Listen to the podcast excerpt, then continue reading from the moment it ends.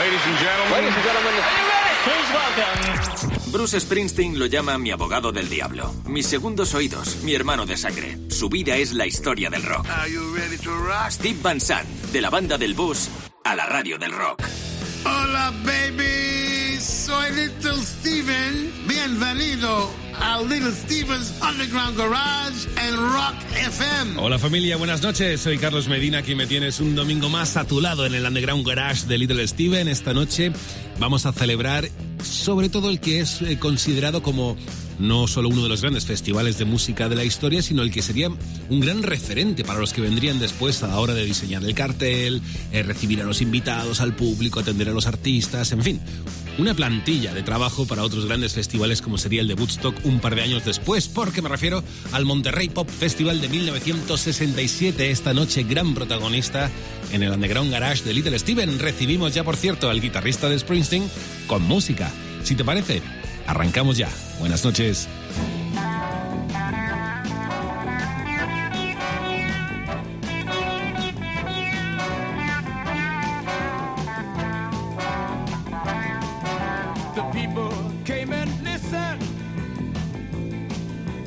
Some of them came and played. Others give flowers away. Yes, they did. Down in Monterey. Down in Monterey. Young God smiled upon the crowd. their music being born of blood. Children dance night and day. Religion was being born down in Monterey.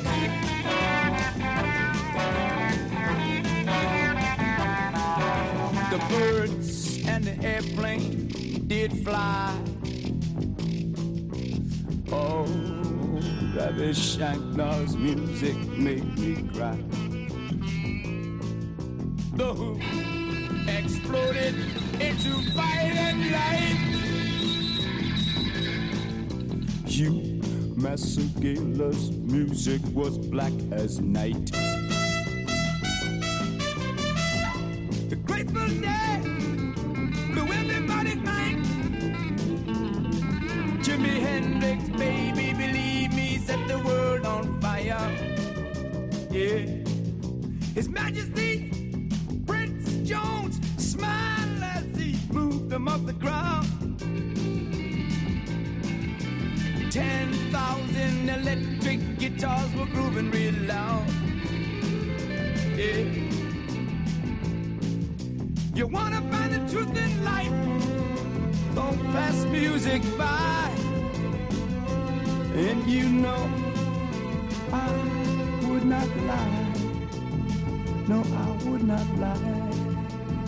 No, I would not lie down in Monterey.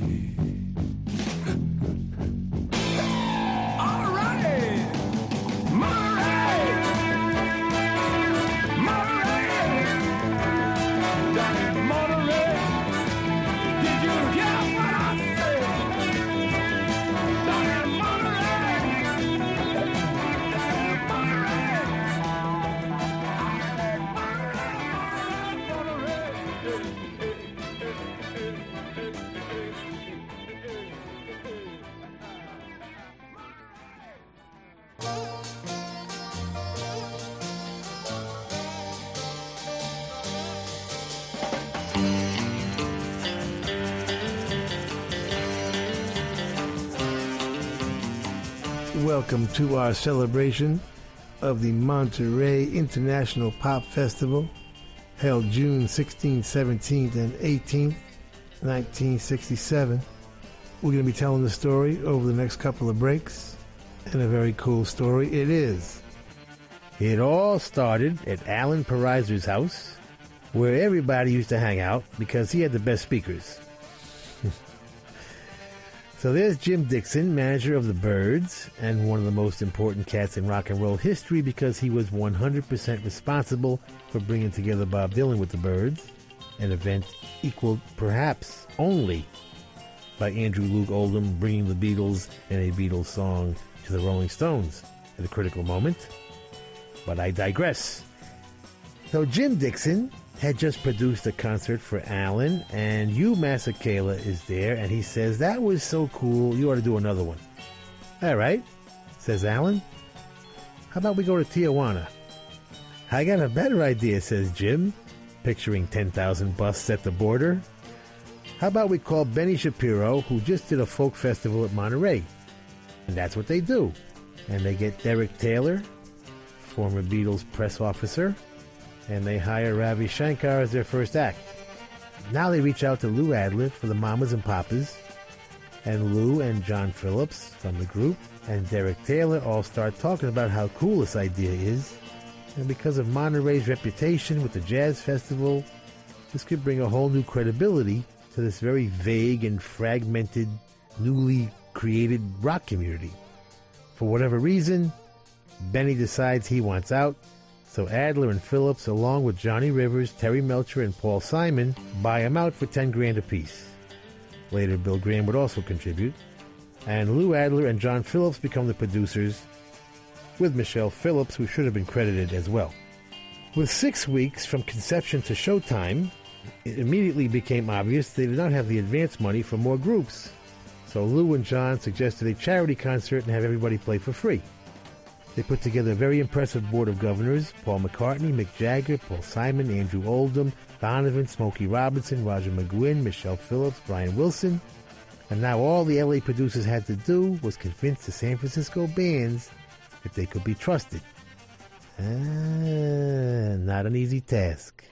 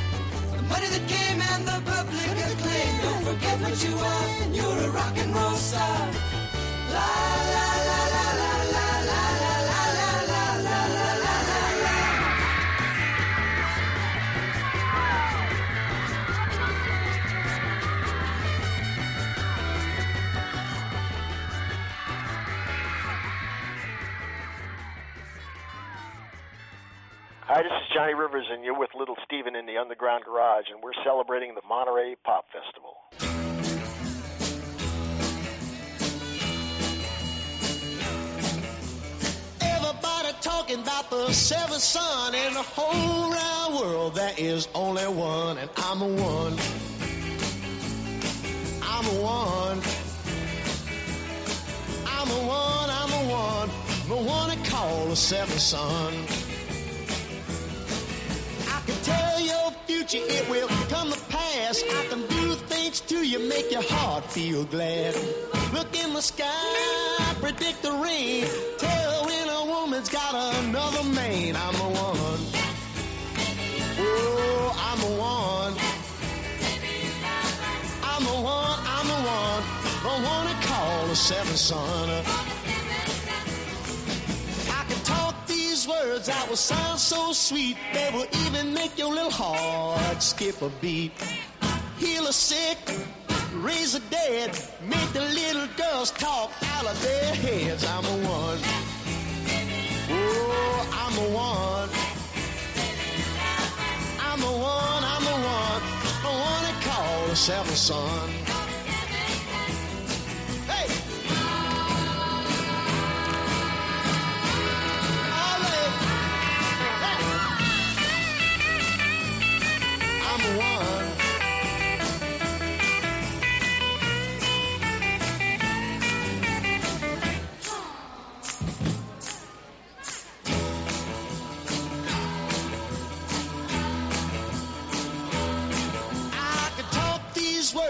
Sound so sweet. They will even make your little heart skip a beat. Heal a sick, raise the dead, and make the little girls talk out of their heads. I'm the one. Oh, I'm the one. I'm the one, I'm the one, the one that called the seventh son. I'm the one.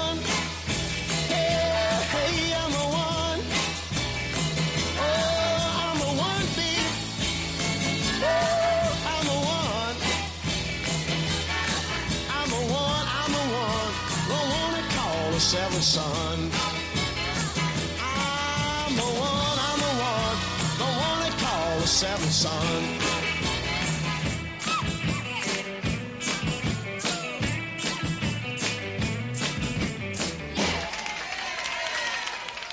You ever been to Levin? Yeah. I think it's gonna be like Easter and Christmas and New Year's and your birthday all together, you know, hearing all the different bands, you know.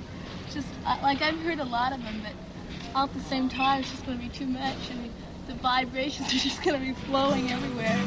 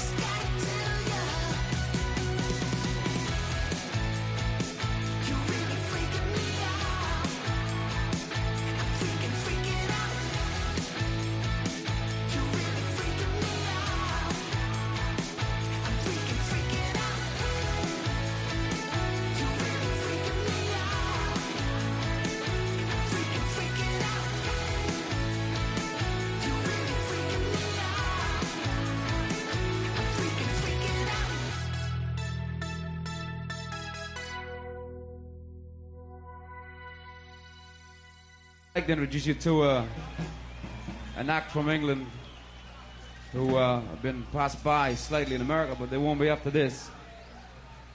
And this is uh, a group that will destroy you completely in more ways than one. This is The Who, this one. I used to wake up in the morning. I used to feel so bad. I got so sick of having sleepless nights. I went and told my dad. He said, son, now here's some little something. And stuck them on my wall. And now my nights ain't quite so lonely. In fact, I, I don't feel bad at all. I don't feel bad at all.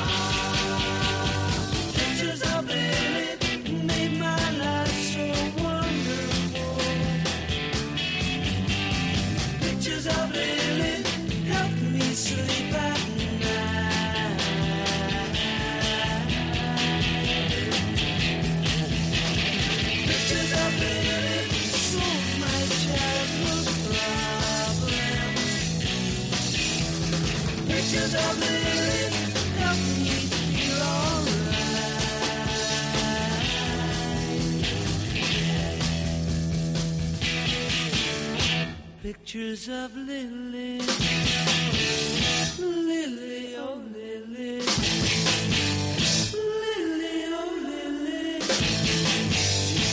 Pictures of Lily.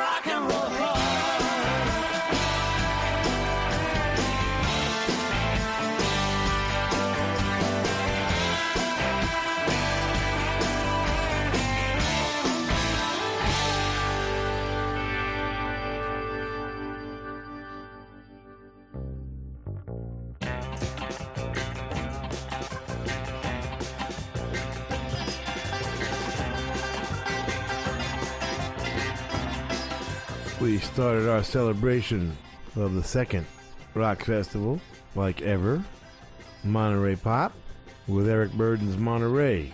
No animals in sight by then, but a cool band, and produced by the very cool Tom Wilson. The Byrds laid out the difference between San Francisco and Los Angeles with So You Want to Be a Rock and Roll Star, from their fourth album, Younger Than Yesterday. Mr. McGuinn still credited as Jim at that time, co-writing with bass player Chris Hillman and produced by Gary Usher. Johnny Rivers covering Willie Dixon's Seventh Son, first recorded by Willie Mabon for Chess Records in 1955. Johnny's was 10 years later, went all the way to number 7. Freaking out. The Pink Spiders. The album is Teenage Graffiti. Matt Friction, writing and producing. Get it from thepinkspiders.com. And Pictures of Lily with The Who 1967. It would come out on the uh, Magic Bus compilation, written by the great Pete Townshend and produced by Kit Lambert. Monterey was like The Who's second gig in America or something like that. After the Murray the K shows at the Brooklyn Fox. Rock and Roll Heart. Lucinda Williams. She co-wrote it, co-produced it, and that's Bruce and Patti on backing vocals. Get it from lucindawilliams.com. We'll be back with the main event Los Angeles versus San Francisco.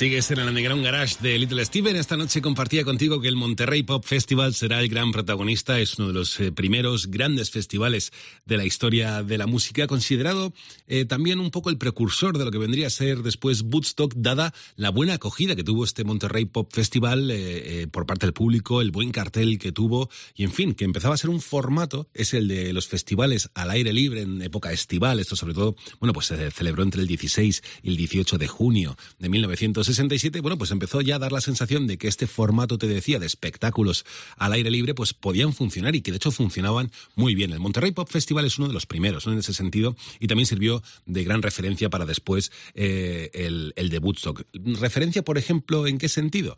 Bueno, pues eh, en que por un lado se podía aglomerar se podía aglutinar a mucha gente durante el- eh, para el festival. Fueron 50.000 espectadores repartidos más o menos en esos tres días. Pero, por ejemplo, también ocurrían cosas curiosas, ¿no? En el Monterrey Pop Festival fue el primer festival en el que pues había una zona que habían preparado los organizadores, después hablaremos de ellos, por cierto, para los artistas, para las artistas discográficas cuando se encuentran, ¿no? Entre camerinos, antes de salir al escenario, charlan unos con otros, eh, se saludan, ¿no? Pues era como la Green, green Room, lo llamaban, ¿no? Era la Green Room, la sala verde, en la que había cóctel, comida, bebida, además de un poquito alto standing, vamos a decirlo así. No escatimaban gastos en atender a los artistas que iban al festival y managers, compañías y demás, ¿no? Fue una buena idea también para establecerlo luego en otros festivales. Esto además hay que recordar que es en pleno verano del amor, 1967, contracultura, que tiene su epicentro además en California, sí, pero concretamente en San Francisco. Ahora hablaremos de ello porque la canción San Francisco que cantó Scott McKenzie tuvo mucho que ver con este festival. De momento lo presentamos, este Monterrey Pop Festival, como uno de los grandes de la historia de la música, de los primeros también. Jimi Hendrix, Janis Joplin, Los Who o Otis Redding fueron algunos de sus eh, protagonistas. Luego te hablo de ello también. De momento, esta es un poco la gran perspectiva, pero que nos cuente un poquito más Little Steven. Dale, Stevie.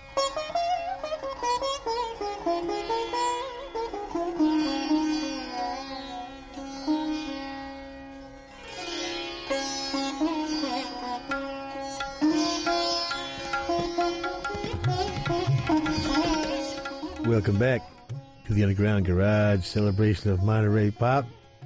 In the background, you hear the master, Ravi Shankar, who played Sunday afternoon all by himself. He was the whole show that afternoon.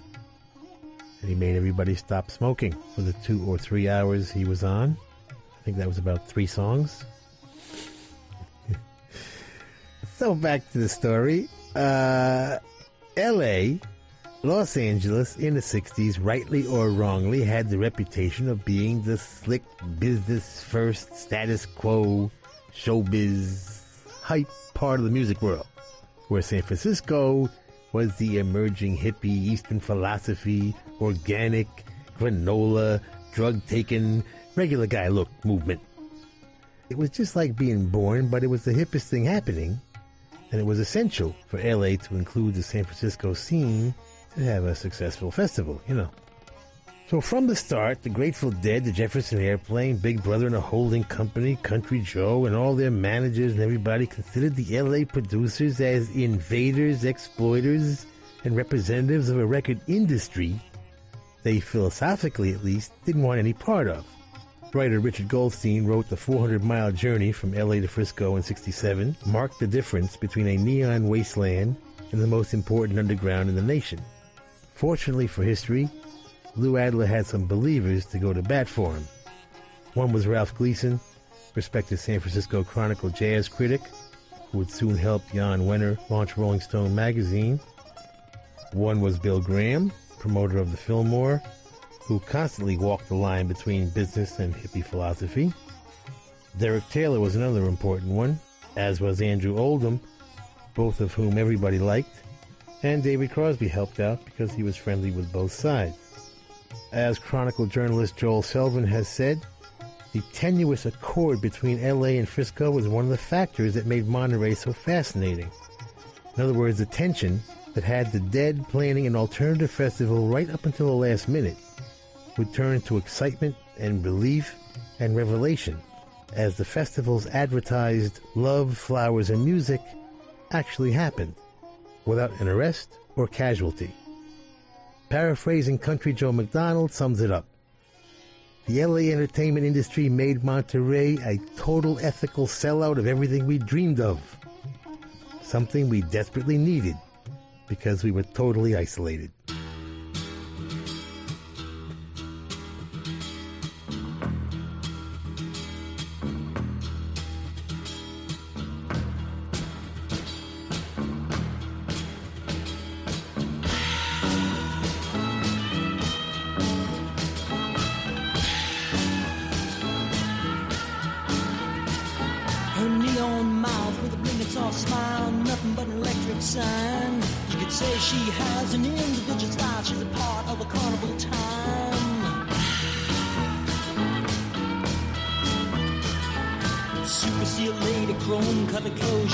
Cause you have no other. But I suppose no one knows you're my plastic, fantastic lover.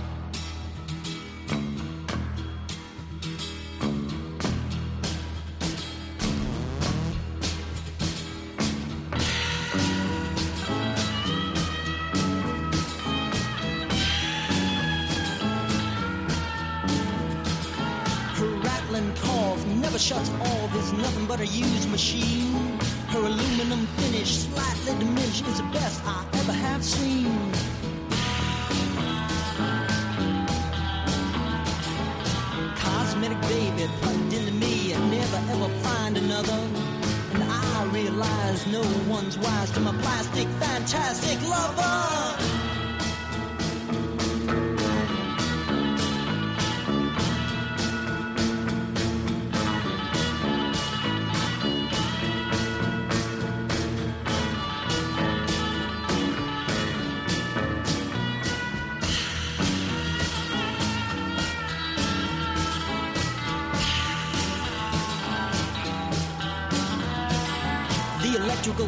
Dust is starting to rust her trapezoid thermometer taste. All the red tape is mechanical rape of the TV program waste.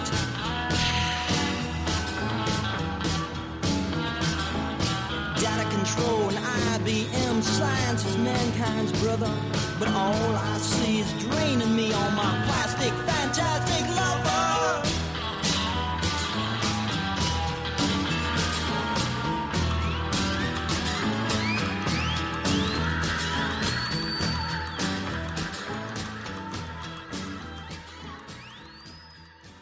came to a head eventually in California, in Monterey. And in Monterey, we decided to hold a festival and celebrate all that was being achieved. The idea was to spread music and love and peace and turn everyone on, turn them on to the good life and the colorful life, to give money away as fast as we could because we seemed to have plenty of money. If we wanted 100,000 flowers flown in especially from Hawaii, we did. It seemed a good idea at the time.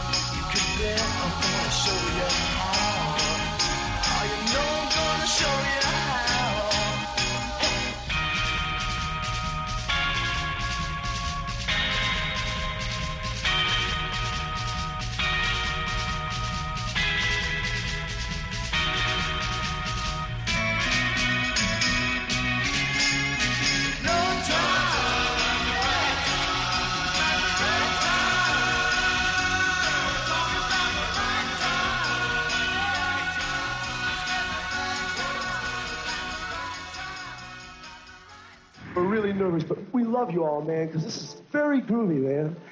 Monterey is very groovy, man. This, this is this is something, man. This is this is our generation, man. All you people, are, we're all together, man. It's groovy. And dig yourselves, 'cause it's really groovy.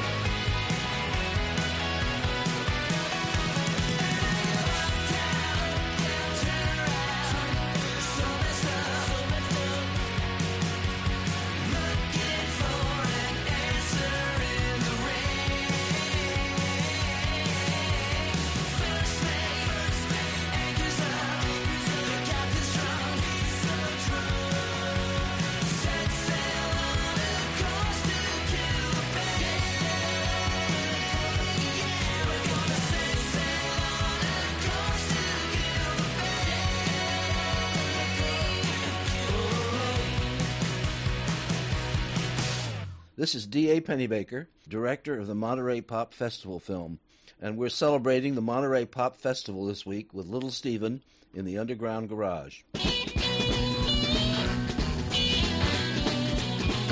across the room, I wanted to ask her why. She looked so sad. She began to cry. I said, Wipe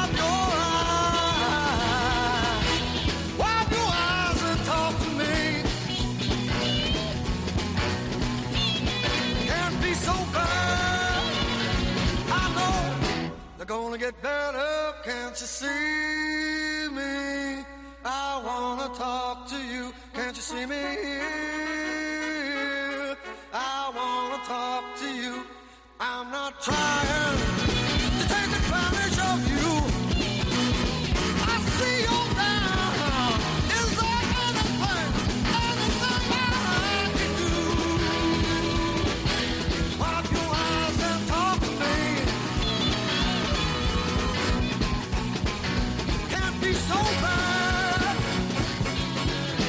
gonna get better, can't you see me? I wanna talk to you, can't you see me here? I wanna talk to you.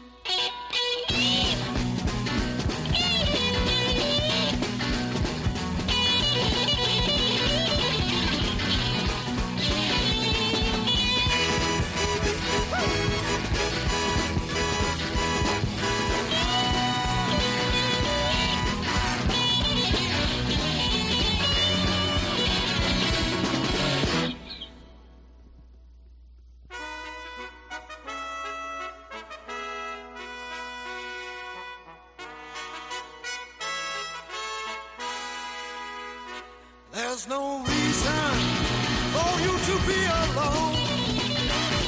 Come with me, I will gladly take you to my home. Wipe your eyes and talk, talk, talk, talk to me. Can't be so bad, and I know they'll get better. Can't you see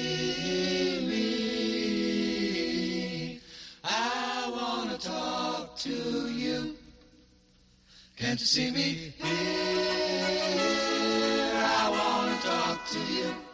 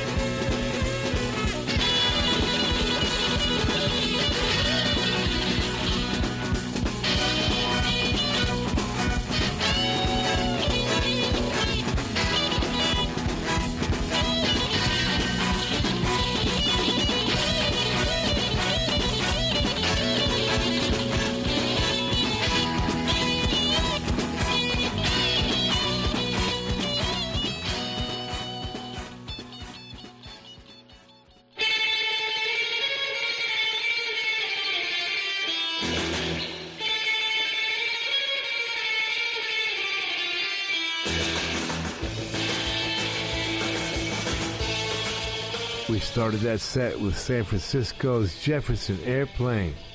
They would be the signature archetype San Francisco band. Plastic Fantastic Lover was from their second album, Surrealistic Pillow, one of the half a dozen albums or so that would define the Summer of Love. Marty Balin started the band. He wrote that one. He needed a house band at his club, The Matrix. I think Bruce played there actually with Steel Mill before I joined the band. Jack Cassidy, one of the greatest bass players in history, in Jefferson Airplane. One of the four or five, along with The Who's Entwistle and Cream's Jack Bruce, Paul McCartney. He's in that league, man. John Stax with Pretty Things. Let Your Hair Down is the On and Ons out of Sydney, Australia. Written by Glenn Morris and produced by Glenn and Clyde Bramley. Get it from the citadel-records.com. Al Kooper would write and sing No Time Like the Right Time with the Blues Project. Blues Project and Paul Butterfield Blues Band, who we'll get to in a minute. The two most influential American bands, anyway, as far as blues went for us young white kids. Anchors Up, brand new from Kurt Baker. Just a single at the moment. He wrote it with Jeff Palmer and produced it with Wyatt Funderburk. Get it from WickedCoolRecords.com. And Moby Grape from their second album, Wow. 68, Can't Be So Bad. Written by their great guitar player Jerry Miller and drummer Don Stevenson. And produced by David Rubinson. We will be back with why and how this crazy festival got filmed.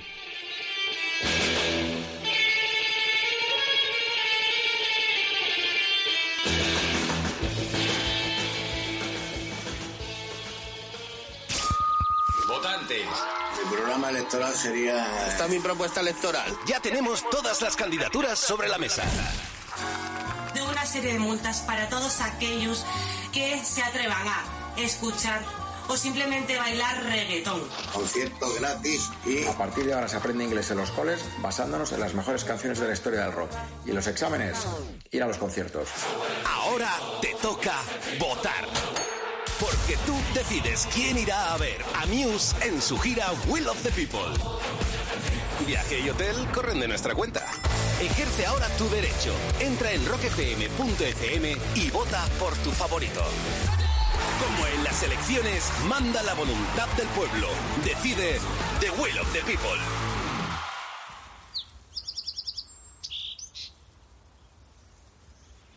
Si a esto le añades todos los productos que necesitas para tu hogar, con hasta un 35% de descuento hasta el 5 de julio, este verano, podrás sentirte como de vacaciones en tu propia casa.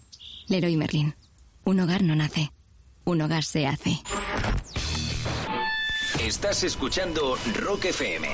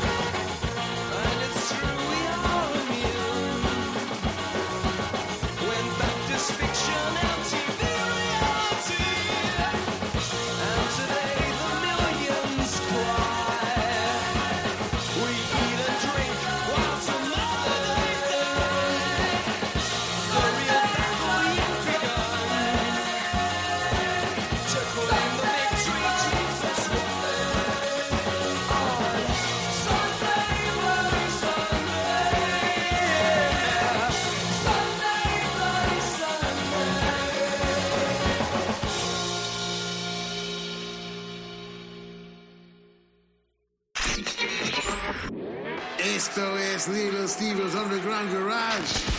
Volvemos en un segundo en Rock FM. Esto es Rock FM, estás escuchando el Underground Garage de Little Steven, repasando lo que fue el Monterrey Pop Festival del 67, tuvo lugar pues más o menos por estas fechas, 16, 18 de junio de aquel año, del mil, de 1967, uno de los precursores, uno de los grandes precursores en el mundo de los festivales, un festival que fue promovido sobre todo eh, por John Phillips de la banda de Mamas and the Papas, también estaba ahí el productor Alan eh, Perisier y el publicista Derek Taylor, entre los Tres montaron este festival con la idea, además, de representar la buena onda, el movimiento hippie que estaba ocurriendo en San Francisco, especialmente en aquel eh, verano del amor del 67, ¿no? Querían toda esta revolución cultural, esa contracultura que estaba teniendo lugar, esos, esas nuevas inquietudes, eh, también en nombre de la paz, de la comunidad, eh, también de la música, incluso la psicodelia, en fin, eh, mucho movimiento había en esa época, pues querían representar todo eso en un festival que fuera acorde a, a los tiempos que estaban teniendo lugar, sobre todo allí, en San Francisco y en California. Llegaron con esa idea y con esa idea montaron el Monterrey Pop Festival. Por cierto, Michelle Phillips, la pareja de John Phillips y también de The Mamas and the Papas, no lo veía. De hecho, le parecía que ese festival iba a ser un poco ridículo. Finalmente, bueno, eh, triunfó. Pero John Phillips tuvo una buena idea también. Bueno, entre los tres, Derek Taylor, Derek Taylor y Alan Parisier tuvieron también la idea de crear pues alguna canción que pudiera representar ese espíritu, el espíritu que querían eh, que el público experimentara en el Monterrey Pop Festival. Y para eso compusieron que- que aquella canción que fue la de San Francisco, eh, no te olvides de llevar flores en tu cabeza, ¿no? Cuando vayas a San Francisco, que era como el subtítulo de la canción, que cantó Scott McKenzie, la grabó y la cantó Scott McKenzie y efectivamente se convirtió pues en todo un himno de la, de la contracultura y que venía también a representar pues los valores y las ideas y los sueños que querían plasmar eh, sus promotores en el Monterrey Pop Festival. Fue muy interesante, una jugada muy interesante. Luego la canción ya tomó relevancia en sí misma, pero la idea inicial de la canción era que sirviera un poco de altavoz, de promotor, promotora la canción de ese festival que estaría por llegar entre los días 16 y 18 de junio de 1967, el Monterrey Pop Festival, esta noche protagonista en el Underground Garage, aquí de Little Steven.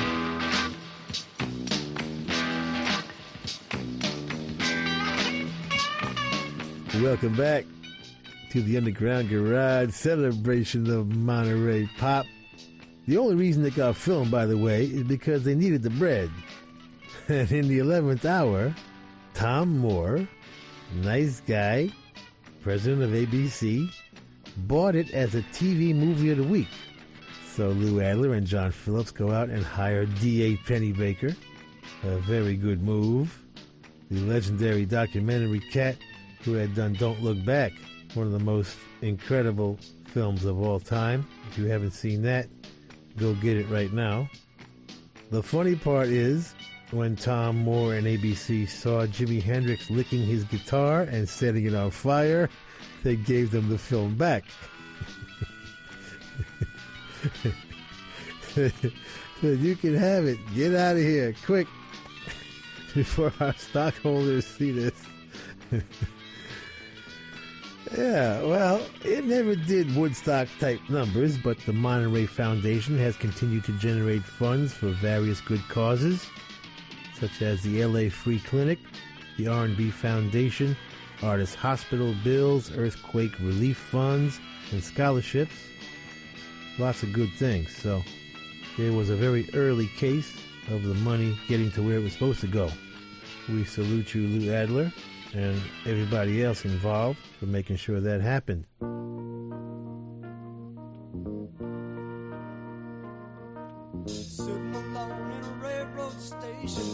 My mind for an explanation. Where did my baby go?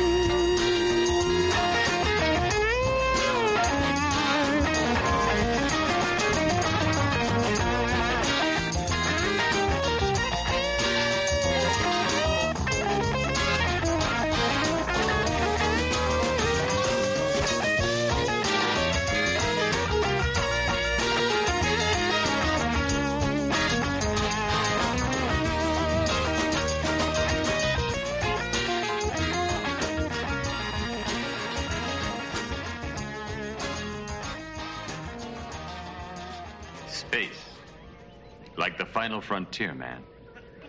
These are the voyages of the hip Starship Enterprise.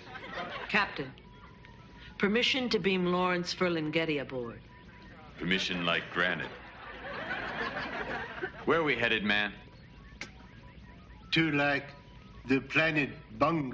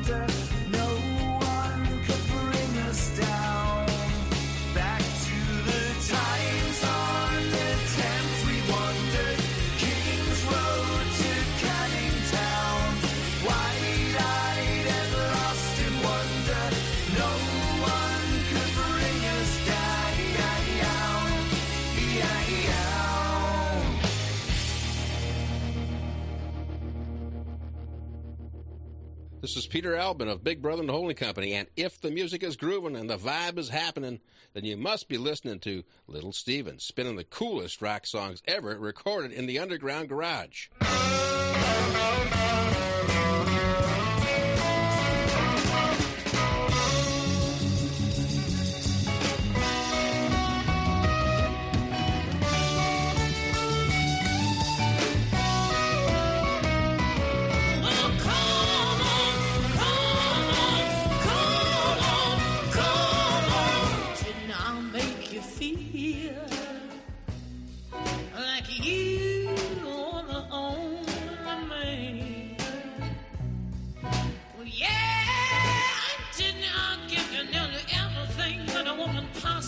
Hey.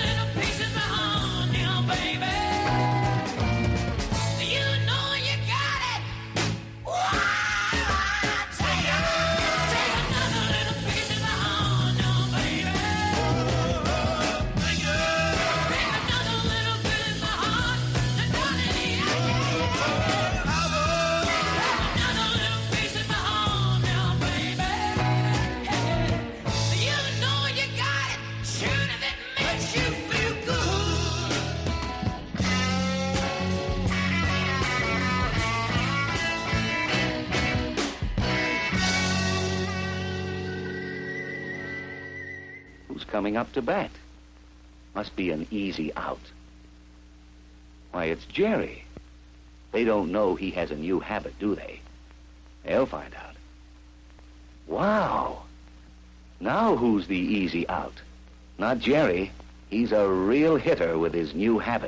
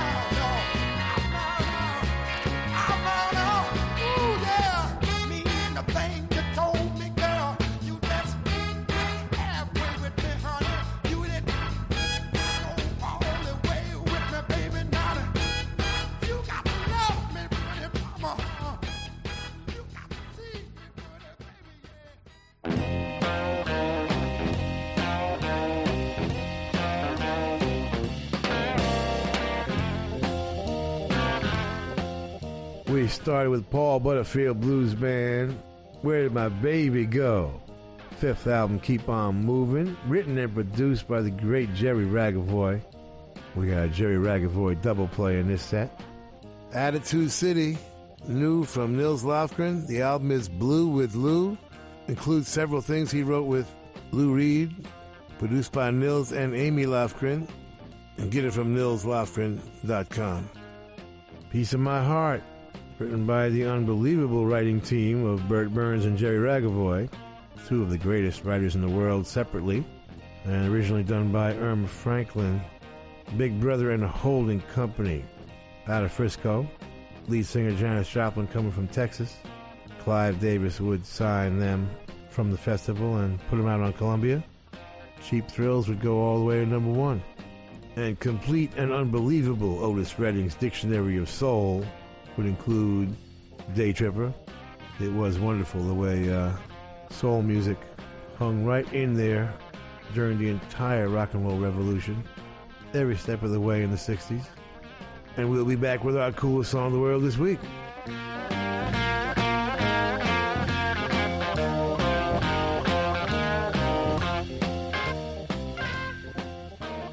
Esto es el Underground Garage de Little Steven en Rock FM. Basta ya de hablar del pasado, vamos a quedarnos con el presente. Y aún así, este presente se puede encontrar con el pasado. Te explico por qué. Porque es momento de escuchar la canción más chula de la semana. ¿Qué es la canción más chula de la semana? Bueno, pues la música que más le ha llamado la atención a Little Steven estos últimos siete días la ha condensado en una única canción que lo represente. Puede ser actual, suele ser actual, suele ser de algo que está ocurriendo en estos momentos en el mundo del rock and roll, de la música, en el mundo del underground garage, en definitiva de la cultura popular. Pero también hay ocasiones en las que la canción más chula de la semana pues ha sido, eh, ha sido del pasado. O de artistas que ya tienen una trayectoria eh, pues eh, reconocida de décadas de trabajo. Vamos a ver con qué nos sorprende hoy Little Steven. Vamos a descubrir juntos la canción más chula de la semana en el underground garage de Rock FM.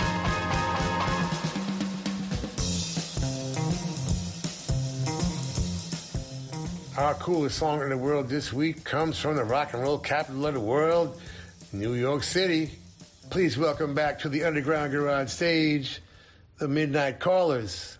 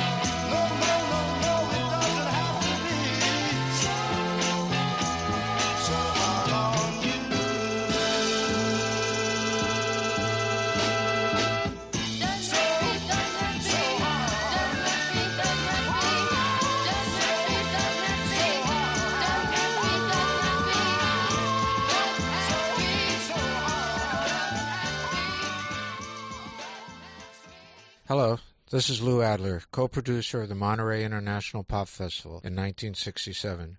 It was America's first pop music festival, and like Little Steven's Underground Garage, we featured the coolest bands playing the coolest songs ever recorded.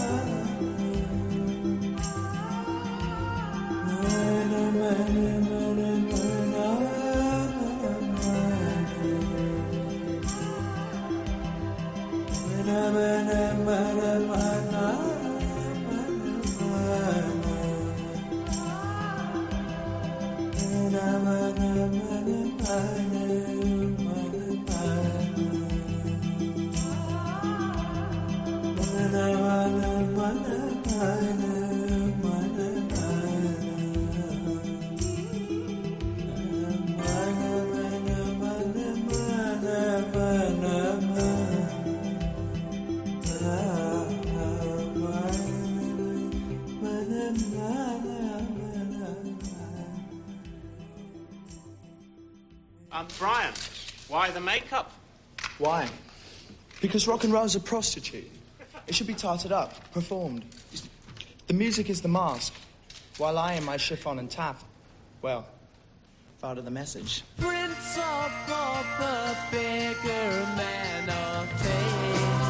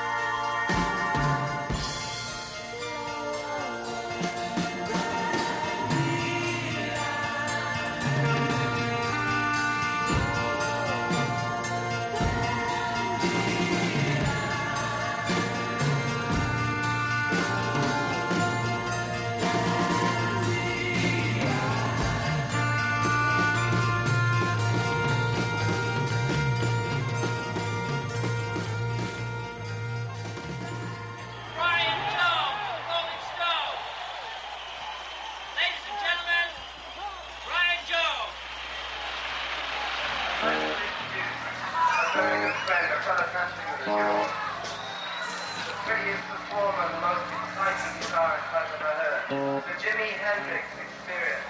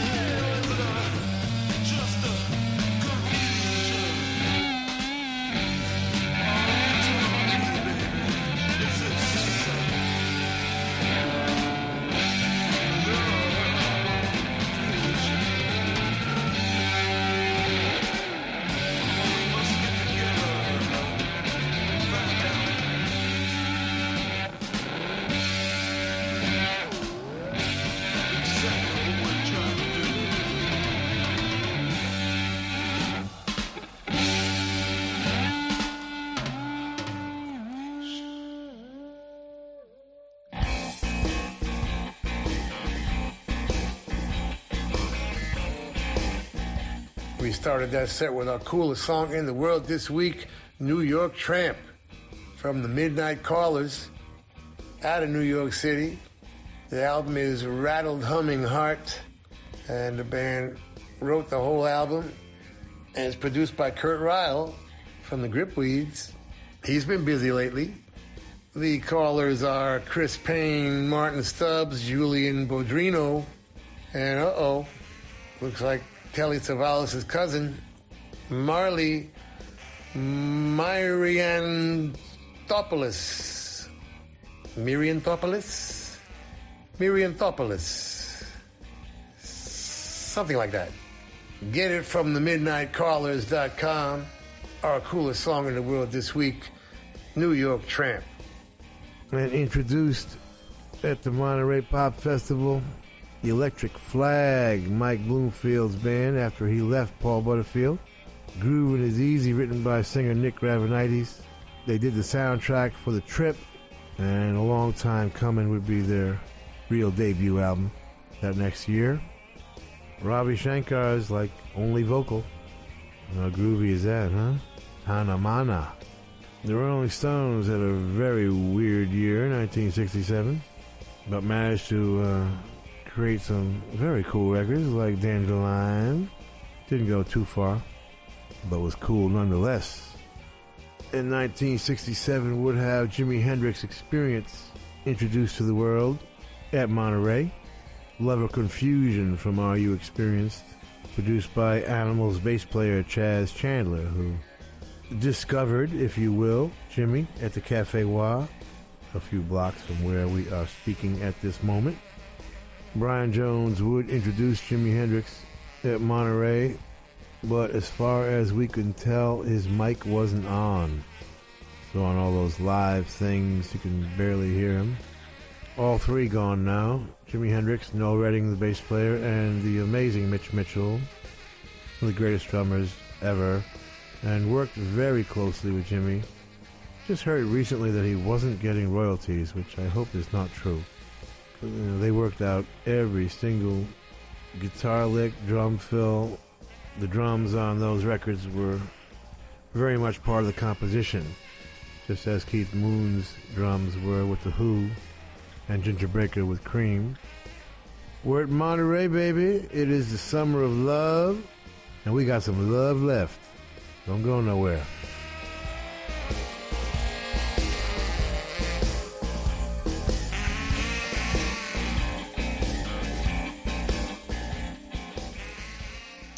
Estás escuchando Rock FM. Estás escuchando Rock FM.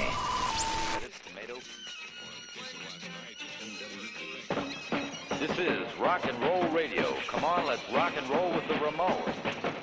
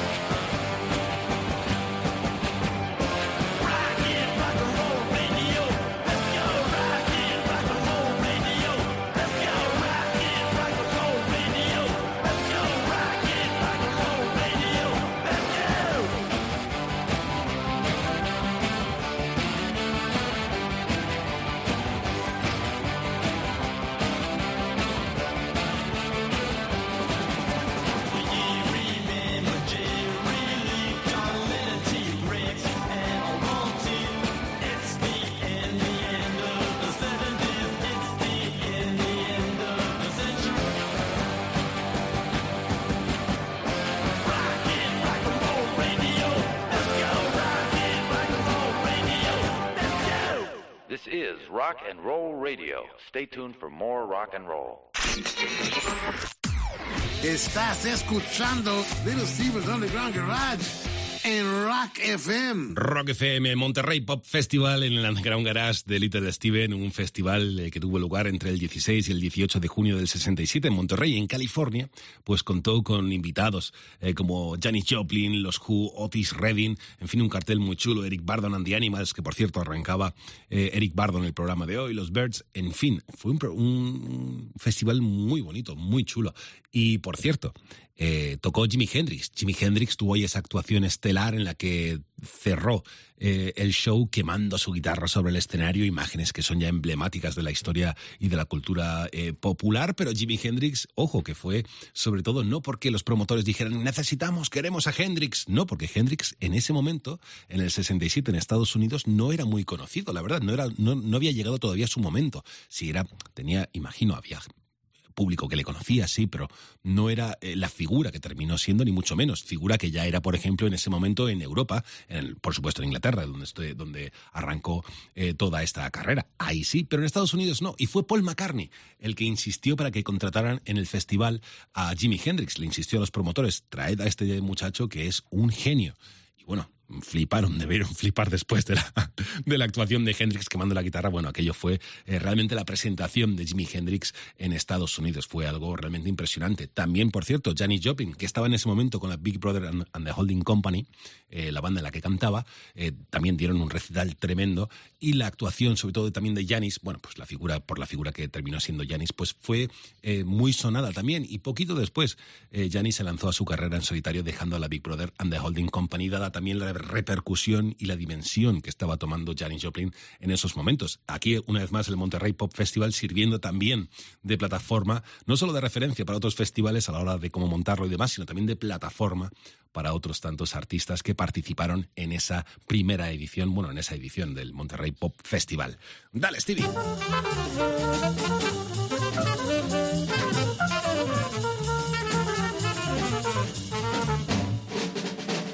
Everything changed in 1967. The Beatles' Sgt. Pepper Lonely Hearts Club Band was released two weeks before Monterey, and a new art form that was actually born in 65 was finally recognized.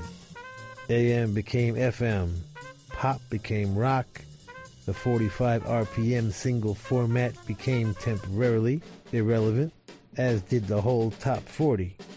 From Monterey, June of 67, to Altamont, December 69, rock music became the mainstream, and maybe, for the only time in history, a mainstream with limitless artistic possibilities. Charles Gillett called it the new world of adult pop. Jann Wenner, reporting for Ramparts, still five months from publishing Rolling Stone, called it the Nexus. Everything before Monterey led to it, everything after came from it. We here in the Underground Garage kind of dig both the structure, innocence, and exhilaration of pre art form rock, while recognizing the value of any art form's ability to communicate in a very personal and meaningful way, be it joy, sadness, lust, catharsis, or exorcism.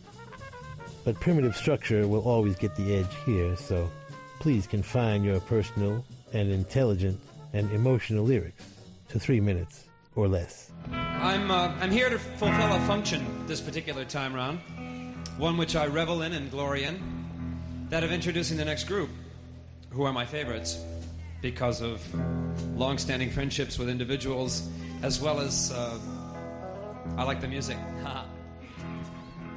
I'd like you to uh, welcome now, with a great big fat round of applause, my favorite group, the Buffalo Springfield.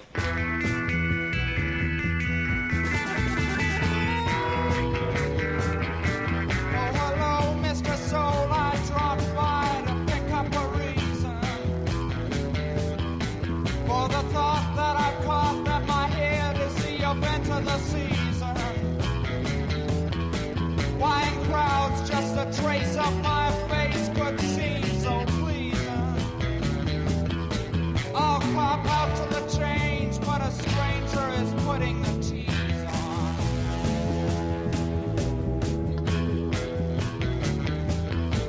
I was down.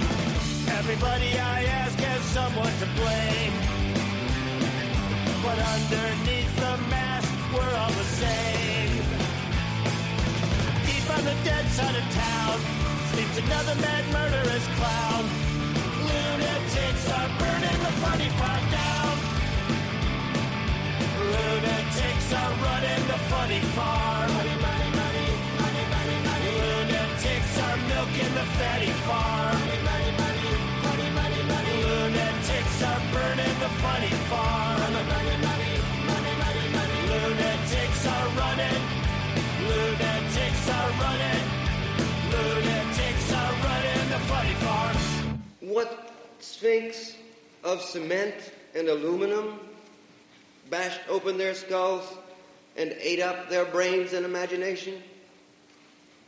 Moloch, solitude, filth, ugliness, ash cans and unobtainable dollars, children screaming under stairways, boys sobbing in armies, old men weeping in the park.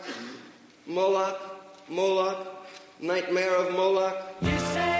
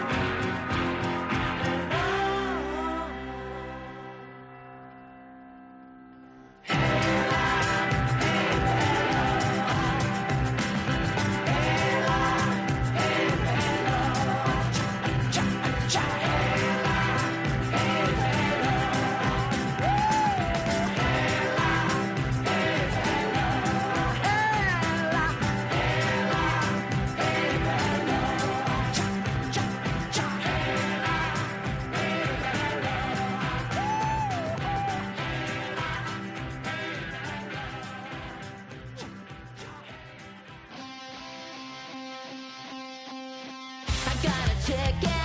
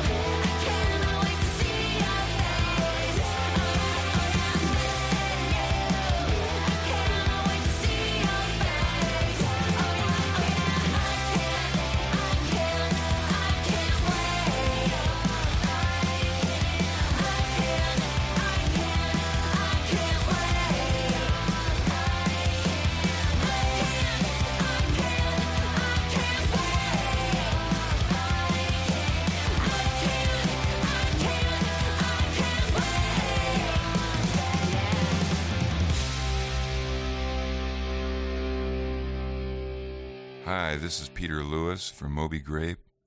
You are listening to Little Steven's Underground Garage, which is a very cool place to be.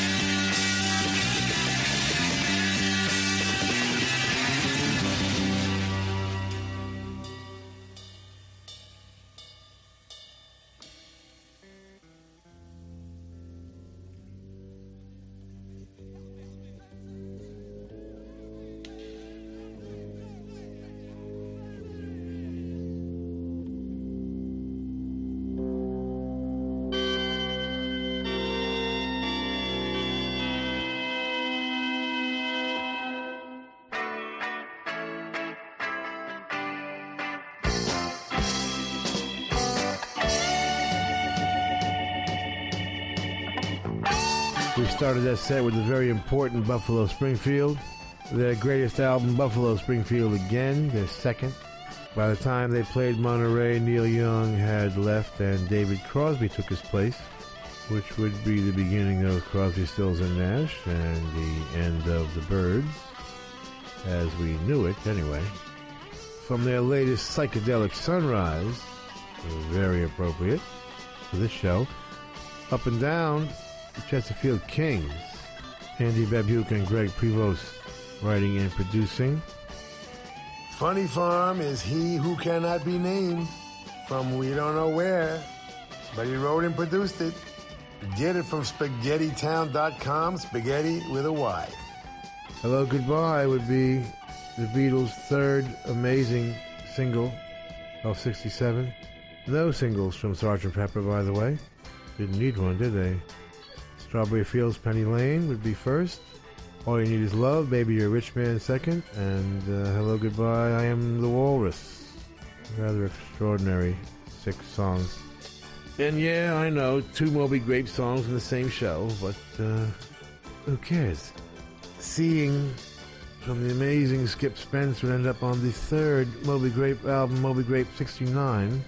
The band pretty much over by then, but an extraordinary song to go out with there. It's summer. Go love somebody. Now I have to face stupid reality again. We want to thank the Hard Rock cafes, hotels, casinos, and the Seminole coolest Indian tribe ever for being our sponsor from day one. And I want to thank all of the Hard Rock employees around the world as we stop in and do our DJ thing when we're on the road. Nicest people in the world, in addition to the best food. And someday will be a rock and roll circuit. I'm never going to give up on that. We want to thank Premier Networks, our new syndicator, Julie Talbot, Rick Bucchietti, Tanya Juhaz, and Corey Neal. Forgive the pronunciation. I'll get it right eventually. And if you're in need of any guitars or amps or tambourines, go see Andy Babiuk. I want to thank our, is Intrepid the word? Or is that an aircraft carrier? Dennis Mortensen, who puts the show together every week in spite of the odds.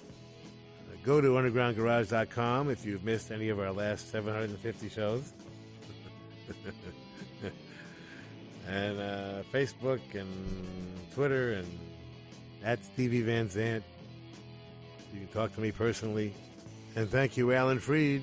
We'll see you all next week. And That's the name of that tune. Ciao, baby. Nice ride. Go back to Jersey, you moron!